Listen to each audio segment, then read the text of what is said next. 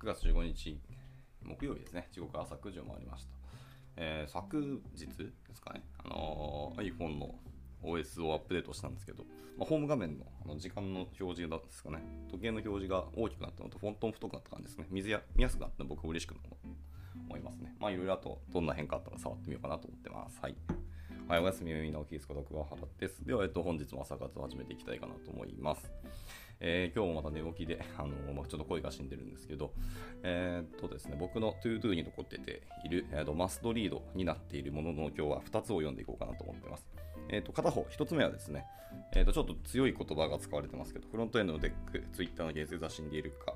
もしくはその死につつあるというところですね。で、もう1つがそのソフトウェア設計について、まあ、あのこれはあとある会社さんの、あのまあ、T 和田さんが技術顧問で入っている会社さんのあのソフトウェア設計についての話したっていうところをまとめられた記事があるので、それを読んでいこうかなと思ってます。はい。この2つですね。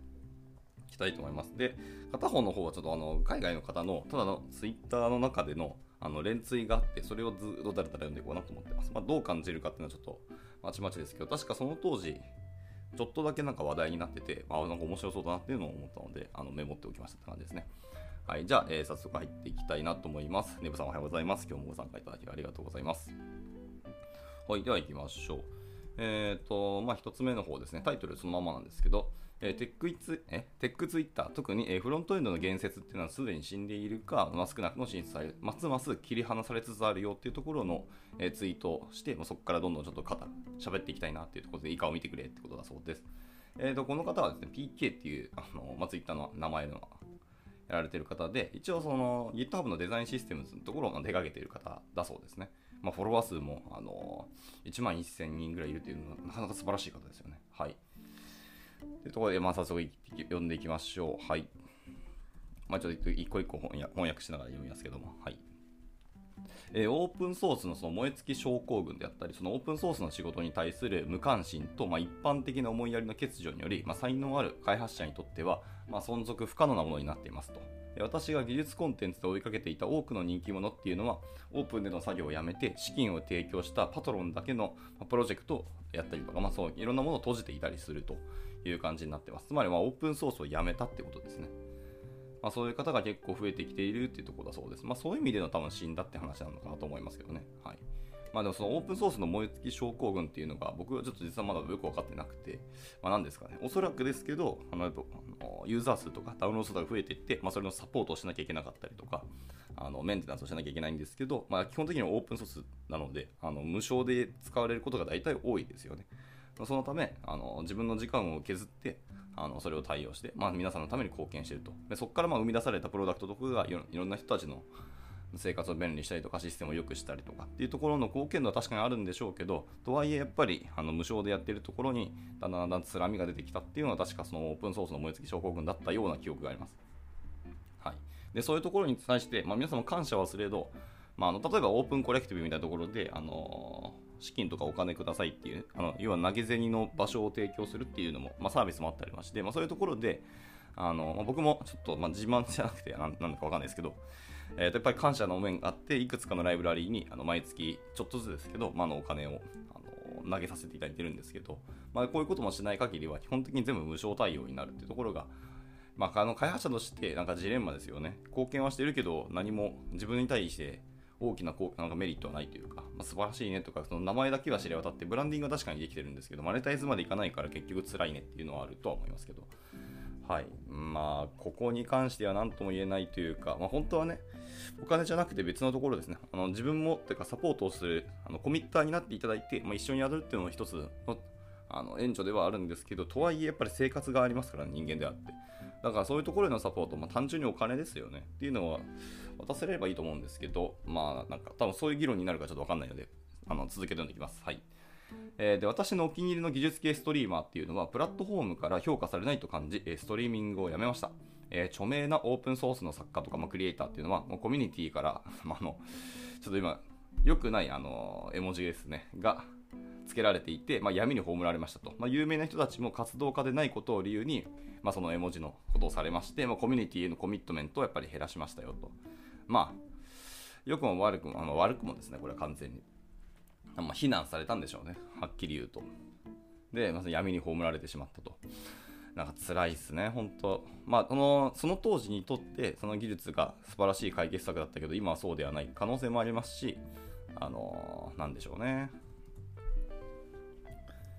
そのメンテナンスが態度態度が悪かったりとか、あのディスも遅かったりしたから、どんどんどんどん、まあ、いわゆるクソだみたいな言われ方をするのかもしれないですね、海外でも。はいまあ、これは多分国を超えて同じようなことは起きてるかもしれないんですけど、はいまあ、続けていきます。えー、技術系インフルエンサーの台頭、まあ、オンラインプレゼンスを収益化することっていうのはあらゆるニッチな分野で、まあ、人気となっており、まあ、技術系のインフルエンサーっていうのは無駄なスレッドや高いエンゲージメントを得たリスト記事で Twitter アルゴリズムをハックしようとしました。ま、技術者コミュニティはまあこれに、えー、反対だったよってことですね。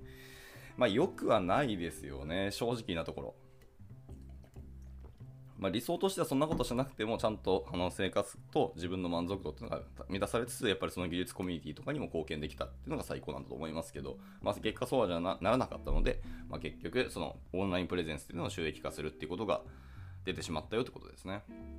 で、まあ、そのニッチの分野っていうのは同じことやってる人たちかな？わかんないですけど、かまあ、そのコミュニティの中かもしれないですけど、っていうところで、あのまあ、人気にはなってきたんですけど、まあ、無駄なスレッドや高いエンゲージメントやレース記事で Twitter アルゴリズムをハックしたっていうのは、あんまよろしくはないなって感じですね。聞こえはとにかく良くはないなと思いました。とはいえですけども、はい、続けていきましょう。えー、もうその数っていうのはその減ったのかどうかはちょっとわからないですけど、まあ、こういう、ノイジーマイノリティをタイムラインからブロックしてミュートしているだけのような気がしますと。はいまあ、英雄崇拝と、まあ、盲目的な服従は確かに苦手だよねって話をしてます。まあ、それは多分皆さん一緒だと思いますね。はい、続いていきましょう。えー、大辞職って書いてある。大辞職。グレートリザイネーションか。で、まあ、いきます、えー、この2、3年に多くの技術系社員っていうのが自分の仕事が評価されてないと感じていると。はい、で給料の格差だったり、まあ、成長性の欠如だったり、まあ、悪いマネジメントによって彼らは転職し、まあ、ニッチな仕事をするようになりましたと。でゼロからのスタートっていうのは大変な作業でコミュニティは彼らのま損失に苦しんでいるというところで、まあ、結局抜けられたらそれは損失だしやっぱり痛手なんですよね。で、まあ、いろんなものをまたゼロからスタートするってお互いにゼロからスタートは結構大変ですよね。はい、でまたそのニッチな仕事をするようになったっていうのもまあしゃあないかなとは思います。まあ、本人が何したいかによりけるとはいえですよね。はい。でその多くの技術系社員っていうのがガンとこう評価されずに辞めていくっていうのはかなり辛い話ですよね。会社としても本当に辛いと思いますし、チームとしても、まあ、ちょっと寂しいなっていう感じはありますけど。で、で続いて、えーと、シニアリーダーへの管,、えー、管理職への移行ですね、続いて。はい、OG テクノロジーのツイッターの多くっていうのはキャリアアップの一環として、えー、管理職に移行しています、えー、彼らのフォーカスは移ってしまったのですと。え、管理職のコンテンツは切実に必要とされてはいますが、私は彼らの生のイノベーションと、えコーディングへの情熱が本当に恋しいですと。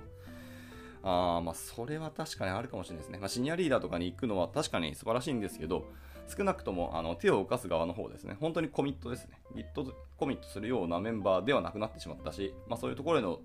まあ、モチベーションとか熱量っていうのはどんどんどんどんやっぱシニアリーダーとか管理職に行けば行くほど下がっていってしまうので、まあ、OSS としては痛手だし、まあなんですかね、発展とかメンテナンスというところがかなり、まあ、欠如していくよなってところはあるので、まあ、本当はそういうもともと熱量を持ったコミットな人たちがずっと残ってくれるっていうのがいい話なんですけどね。はい。で、続いてですけど、えっ、ー、と、フラットオブビギナーズですね。はい。まあ、いわゆる初心者の洪水っていうのが書いてますけど、まあ、要は新しい、あの、ビギナーの方たちが増えてきたってことですね。はい。えー、テックは儲かるし、新しい血を必死で求めていますと。まあ、血という言い方はあれですけど、まあ、要はメンバーですよね。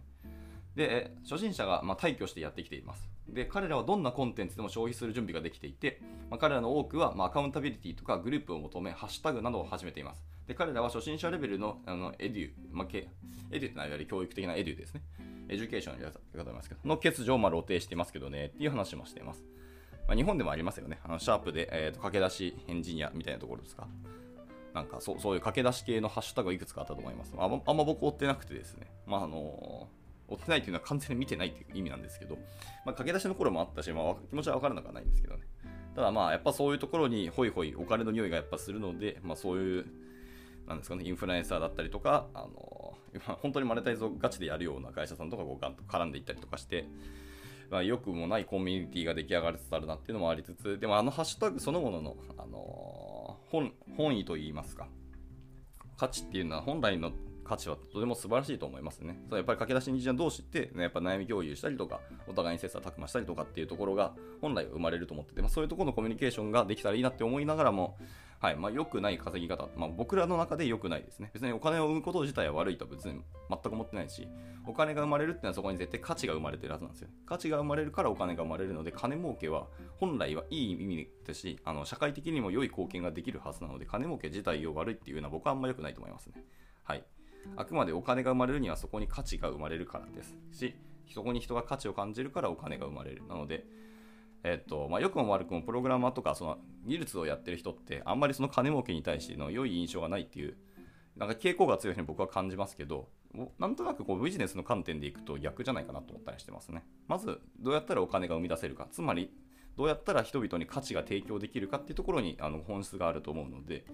別に金儲けは悪くないと思いますけど、まあ、とはいえ、まあ、そういうハッシュタグに、まあ、いろんな金儲けの仕方とか、はい、もうなんか正直に言うと自分だけのあの自己利益だけしか考えてない、まあ、マネタイズをする人たちが関わっていくっていうのは正直あるので、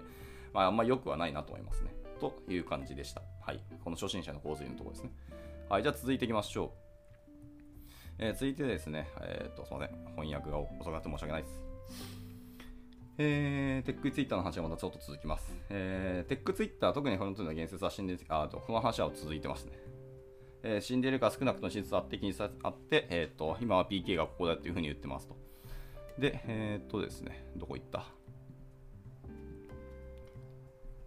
ごめんなさい。ちょっと僕の家のネットワークが遅くて。はい、来ました。えっ、ー、と、必ずしも技術談義っていうのを発展させるものではないなっていう話ですね。今までのそのツイートした内容を踏まえていくと、必ずしも技術談義とか、コミュニティっていうのを発展させるものではありません。え、私は多くの時間をかけて、まあ、本物のあのモチベーションとかやる気のある初心者っていうのをサポートし、技術系ツイッターに追加するために戻ってくるってことを、この人なりにもやったんかもしれないですけど、まあ、基本的には戻ってくることはなかったということですね。先ほどのあの初心者の交通で、まあ、他の業界から新しくやっぱりプログラミングとか IT に入りたいなっていうようなニューカマーの人たちが来たんですけど、まあ、技術系ツイッターにま追加するために戻ってくることがあんまなかったよということですね。はい。まあ、なんか辛いですね。本当なんか本当に意味でこうウェブ技術とか IT とかに興味を持って入ってきてくださった方ならいいんですけど、やっぱそのマネタイズとかお金儲けのためだけに来た人たちっていうのはその技術系コミュニティにあの貢献するとかそういうところに帰ってくるわけではなかったとこですね。ある程度やってみて稼げなかったり、まあ、ちょっと儲けられたけど、あの先がなかったらスッと離れていったってことでしょうね、おそらくは。はい。では続いていきましょう。えー、続いて Web3 に、あのー、言及されてます。えー、これはかつてないほど、え、技術系 Twitter を分裂させ、えー、分極化させましたと。私のタイムライン上では本当に醜い状況になってしまった。私はこの集団から教育的なコンテンツを待っていたのだが、まあ、主にえ誇大広告だったり、まあ、発音しにくい名前の長い長いリストだったり、まあ、ディスコードへのリンクが投げ込まれましたと。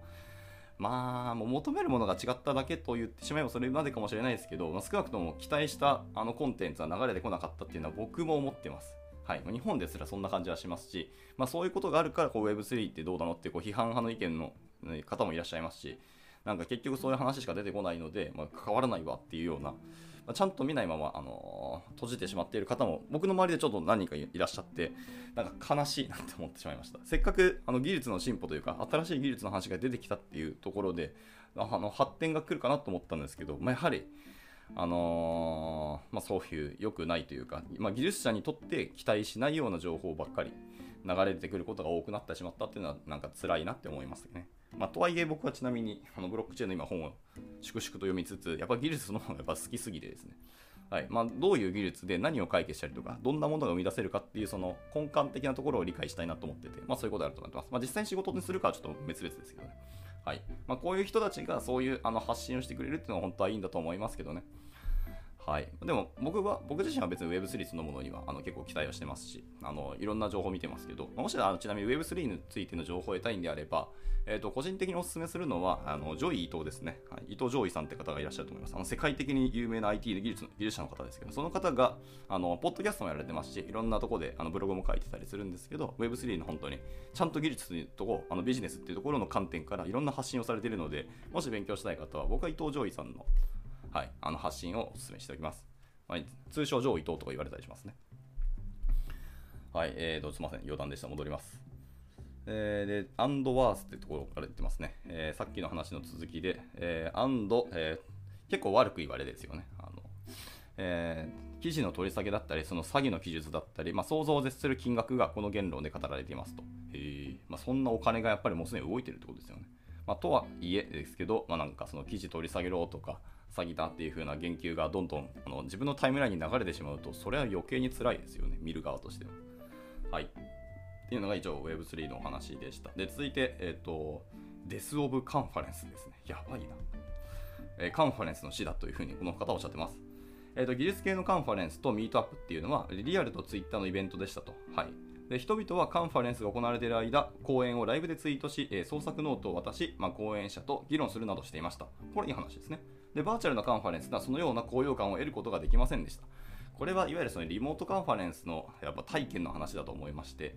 ここ難しいですよね。僕らみたいにあのオンラインではなくてあの対面とかリアルの、えー、と場でおける、えー、とカンファレンスとかミートアップしか体験してこなかった。まあ、しかっていうと語弊ありますけど、それがベースであった人たちっていうのは、逆に言うとオンラインがあのベースだったような体験をずっとし続けてきた人たちと多分感覚が違うと思うんですよね。だここに関しては僕は、まあなんかこの方は確かにそういう人だから、あのすでにカンファレンスの体験はやっぱりリモートになってしまったら、あの体験が、高揚感がなくなって死んだっていう風な表現をされるかもしれないですけど、いわゆるなんですけど、オンラインネイティブな人たちっていうのが多分今後出てくると思ってて、まあ、そういう人たちにとってはむしろそっちの方が普通で僕らみたいにわざわざこう時間と場所を取って自分の足で運んでってしかも他に何もやることができなくて制約を受けつつそこでしかも行ったからにはなんかやっぱ学ばなきゃいけないっていうちょっとしたプレッシャーも感じつつ参加するってどうなのみたいな逆の意見は多分出てくる気はしてますので、はい。まあ、僕はそういう風な感じ方をする人なので、まあ、これに関してはあの何とも言えないと思いますが、まあ、一方でその高揚感がなくなったっていう意見はあの理解できますし僕も同じことは感じてます。だから僕はなんかリアルの対面あの今後イベントとかがあったらでなるべく参加したいと思ってますね。もちろんそのコロナっていうのは怖いのでなるべくなるべく細心注意を図りつつやっぱり対面の体験は僕も好きなのでそこ行きたいなと思いますけどねはいまあでもこの方はそういう意味であの高揚感なくなったのでカンファレンスも死んだっていうような表現をされてますってことでしたで、続いて、えっ、ー、と、あ、そう、カンファレンスの話、もう一個、えー、続いてますね、えー。多くの技術者っていうのが、カンファレンスのたびに、えー、何千人ものフォロワーを獲得しているっていうのを見ましたと。へー。まあ、旅行とか安全がまだ大きな関心事であるため、まあ、多くの人がカンファレンスに参加せず、そのギャップがやっぱ目立っていますというところですね。まあ、そのカンファレンスで確かにフォロワー数が増えていくっていうのは確かにありますし、まあ、そこでコミュニティとかあの関係値ができたっていうのはあのよくある話なので、それは確かに大きいですし、あれですけど、まあ、オンライン化によってそういうのもなくなったよっていうのはあるかもしれないですね。はい。やっぱね、カンファレンスの本来の目的は、その知見の共有と、そのですね、あの人のパイプが増えるっていうところ、大きな二軸があると思っているので、そのの、まあ、片方が大きく欠如してしまったっていうのは、まあ、辛いというか、なんとかそうオンラインでも同じような体験できないかっていろんな方があの研究したり実験をされてますけど、まあ、なかなか体験は同じようなものは生み出せないなっていうのが今の現状なんだろうなと思いますね。まあ、ここになんか技術と、あの技術的な挑戦とかチャレンジの何かはある気がしますけど、まあ、そういう意味であの VR だったり、まあ、Web3 みたいなところっていうのがあの解決策になってくれたら嬉しいなとも思いつつ、なかなかでもデジタルの壁は越えれないなとも思いつつって感じですね。はい、えー、っと余談が過ぎましたけど、次いきます。えー、続いてはエンゲージメントの低さですね。はい。えー、人々っていうのは質の高い技術コンテンツに関心がないようです。え、そうなの？高い技術のコンテンツに関心なくなったんですか？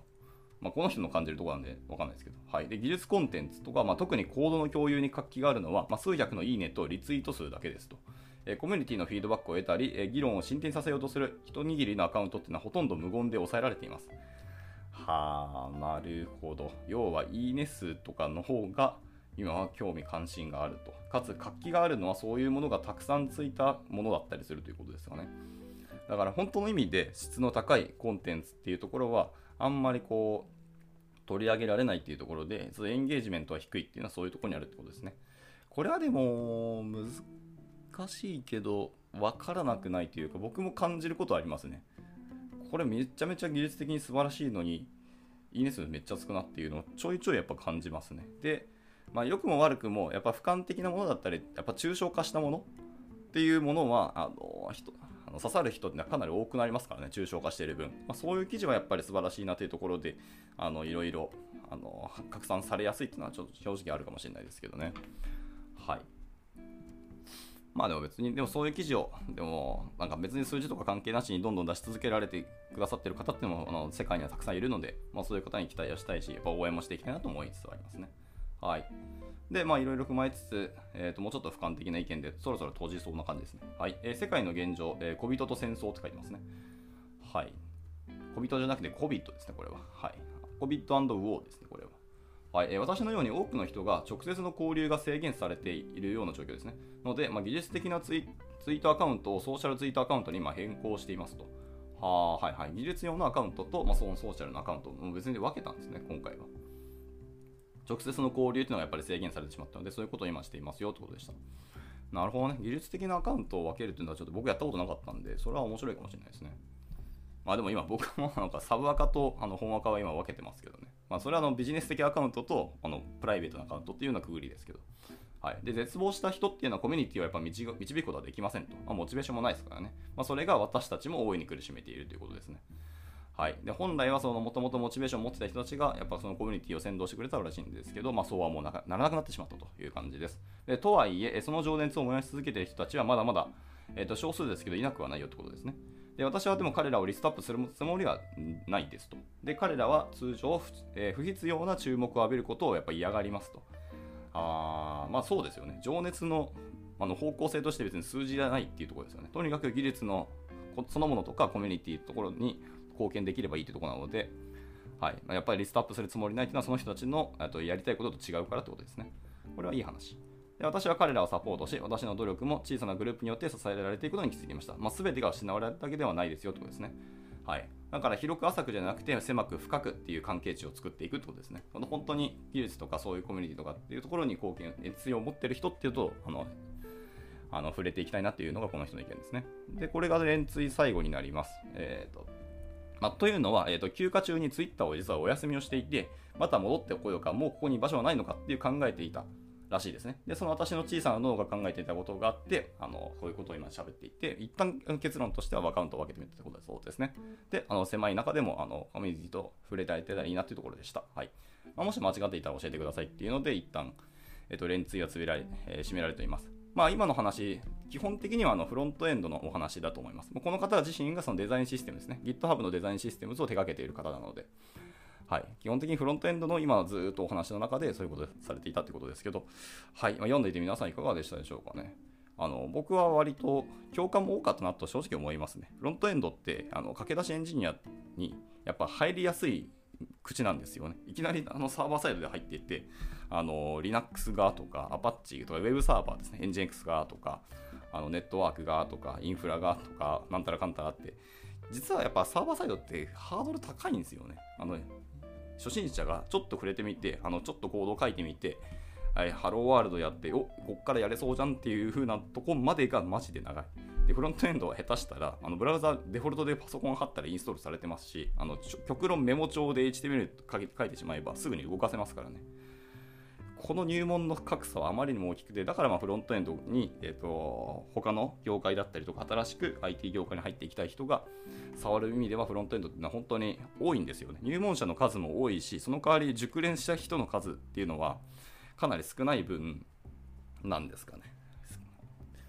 えー、て言うんですかね、そういう論争ではないですけど、もう寛容的ではなくなったっていう人も結構多いなと思います。あと、フロントエンドはあのサーバーサイドと違って、結局、言語が最終的に JavaScript に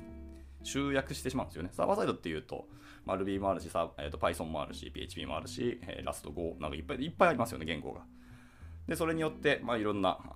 あのコミュニティがあったりとか、あの書き方があったりとか、まあ、そのそれぞれのコンセプトとかってあったりするので、割と楽しいは楽しいんですよね。ただ、フロントエンドって、結果的にまあいろんなあのオルト JS って言われるものとか、オルト CSS って言われるものありますよね。あの G、CSS とか JavaScript を書くための別の言語みたいなのがあって、まあ、昔はコーヒースクリプトっていうのがあったりとか、まあ、今はタイプスクリプトありますし。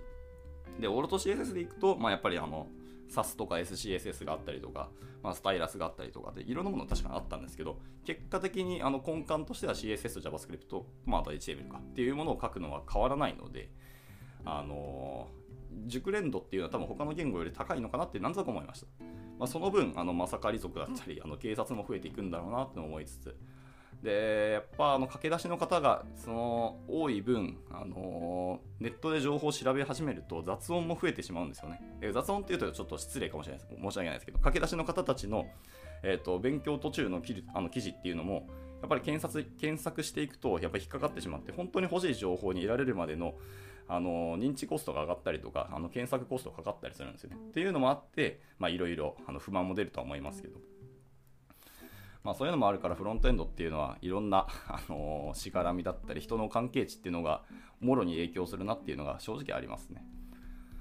とはいえですけど、やっぱでも増えていくのはすごく嬉しいし、あのこの僕らの業界って言うてまだまだニッチなんですよね。えっ、ー、と経産省経産省が確か毎年出している、えーと、IT 人材っていう情報が一応あるんですけど、それがなんだかんだ言って、まだこのご時世、確かにまだ100万切ってなかったはずなんですよ。一応100万人ぐらいざっくりいるってことですね。ただ、その IT 人材って中に多分ハードウェアとかも入ってるし、あのー、もう現役として書かなくなった人たちもただとはいえあの所属はその IT 業界の会社にいるからっていう人たちもいらっしゃったりするのでプレイヤーとしてちゃんと IT のことをやってさらにウェブをやってる人っていうのは多分多く見積もっても30万人もいくかいかないかだと思ってるんですよね。そのうち新卒とかあの駆け出しの人って何人いるんだって話はやっぱあったりするんで、結局ニッチなんですよ。業界としてはね。なので、やっぱ数が増えていくっていうことは正直言うと、嬉しい面はありますし、やっぱそういう人たちがサポートしていって、次のそういうコミュニティとか、情熱持ってコミットしてくれる人たちになってくれるっていうのを期待したいなと正直思いますし、まあそういうのは投資もしたいとは思いますけど。ただまあ、この方がおっしゃってるように、あのそうじゃない人たちも多く流れてくるし、そういうあ金儲けの、金のなる木だみたいなところで、どんどんどんどん関わってくる人たちもたくさんいるっていうのも事実としてあって、ここはまあなんていうかもうそろそろうんざりしたっていう人も全然多いのは分かるなっていう感じがしました、まあ、じゃあどうしていけばいいかっていうのはなかなか難しいし僕もちょっと今解決策が見えてないんですけどもね。とはいえやっぱ質の高いコンテンツを生み出すことっていうそのもの自体はやっぱり変えずに皆さんもずっと続けていただきたいなと思いますしその良い良質なアウトプットっていうのをやっぱり期待したいし僕も書いていきたいなと思ったりしましたね。はい。まあ、皆さんがどう感じられたかちょっとわからないですけど。はい、えー、と今日はそのツイート連ツイですね。読みたかったのでずっとえー、と止めてたんですけど読んでいきました。いかがでしたでしょうかというところで、えー、もう一つの記事ですね、えー、ソフトウェア設計について T 和田技術顧問と話してみたっていう記事、まあ、記事というか厳密に言うと、まあ、発表のまとめなんですけどね、もう読んでみたかったんですけど、これはちょっと明日に回そうと思います。すいません、もう30分超えてしまいましたのでね。はい、っていうところで今日の朝活は一旦以上にしたいかなと思います。はい、えー、今日もご参加いただいた皆さん、大変にありがとうございました。あのー、ちょっといつも通りぐだぐだやって大変に申し訳なかったですけどね。はい。じゃあ今日は木曜日ですけど、まあ、お仕事頑張っていけたらなと思います。では終了します。お疲れ様でした。